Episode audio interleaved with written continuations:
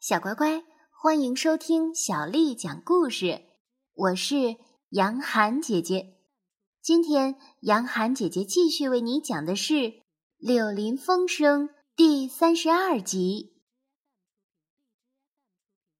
不久以后，河鼠说：“现在它消失了，我开始要失去它了。哦，鼹鼠，它多么美呀！一连串的欢乐。”远方笛子细柔、清晰、快活的呼唤，这种音乐我做梦也没有想到过。它是酣密的音乐，但更是强烈的呼唤。滑吧，鼹鼠，快滑！因为这音乐和呼唤一定是冲着我们来的。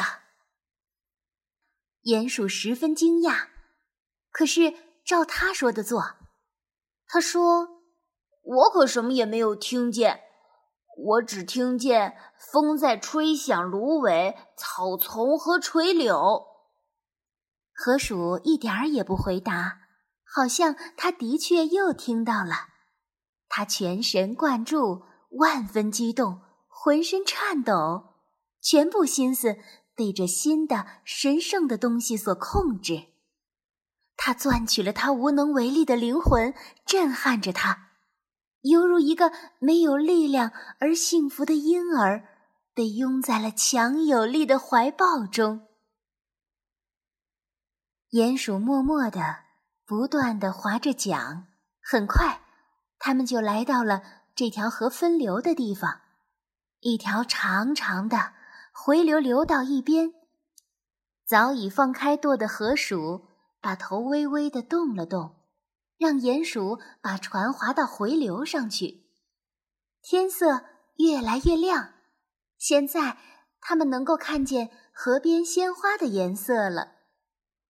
河鼠高兴地叫道：“越来越清楚，越来越近了。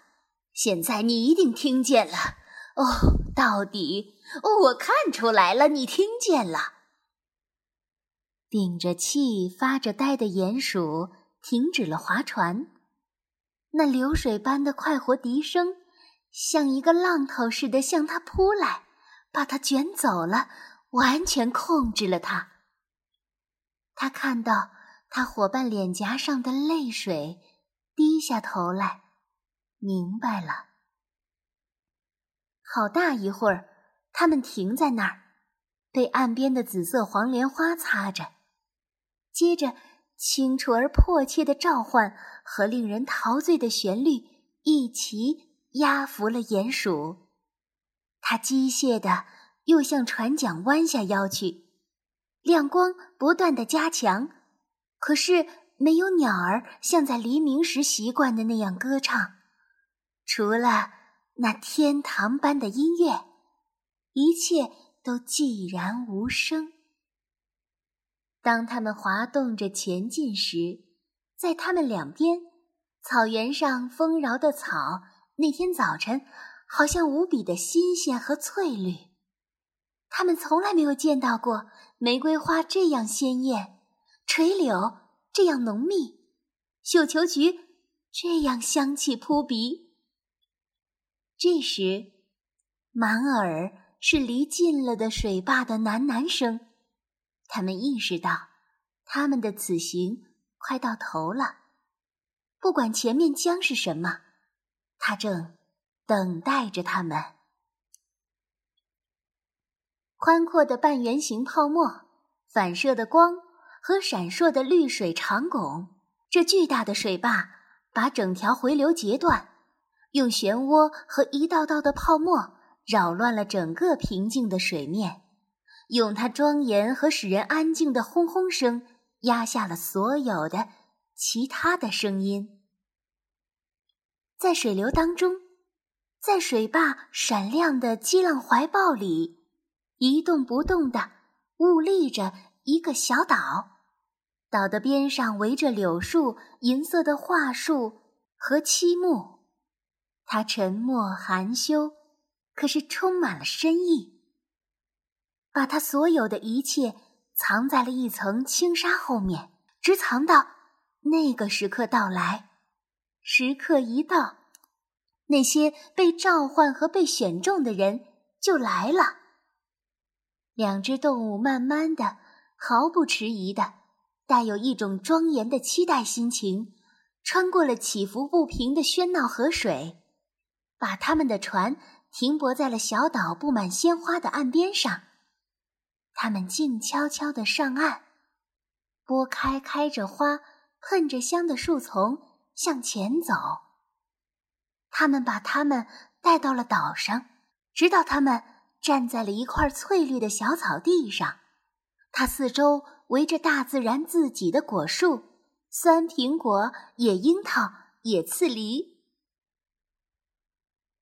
河鼠恍恍惚惚的、悄悄地说。这是我的梦乡，这是音乐为我奏响的地方。在这里，在这块神圣的地方，也只有在这里，我们一定会找到它。就在这时，鼹鼠忽然产生了一种巨大的敬畏感，这种感觉使它的肌肉变成水，使它的头垂下来，使它的脚。站在地上不能动，这不是惊恐，他实在感到异常的平静和快活。但是，这是一个袭击他和控制他的敬畏感。他不用看就明白，这只能意味着一个令人敬畏的精灵离得非常非常的近了。他好容易转过脸去寻找他的朋友，只见。他在自己的身边受了惊，吓坏了，浑身剧烈的哆嗦着。他们周围鸟栖的浓密树枝里依然是一片死寂，光线越来越亮。鼹鼠也许永远不敢抬起他的眼睛，可是笛声现在虽然停了，召唤却好像依然不容分说的。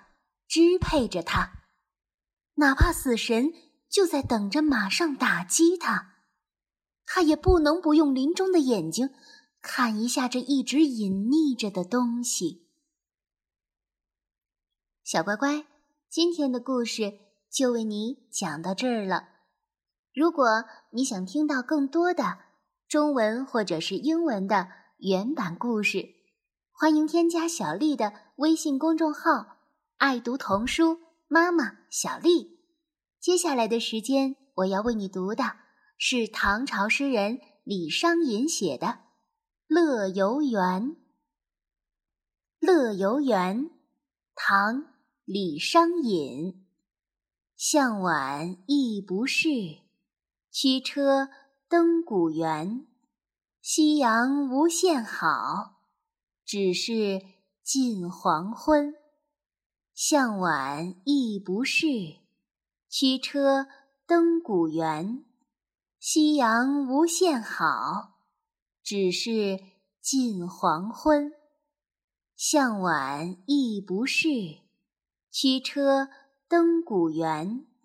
夕阳无限好，只是近黄昏。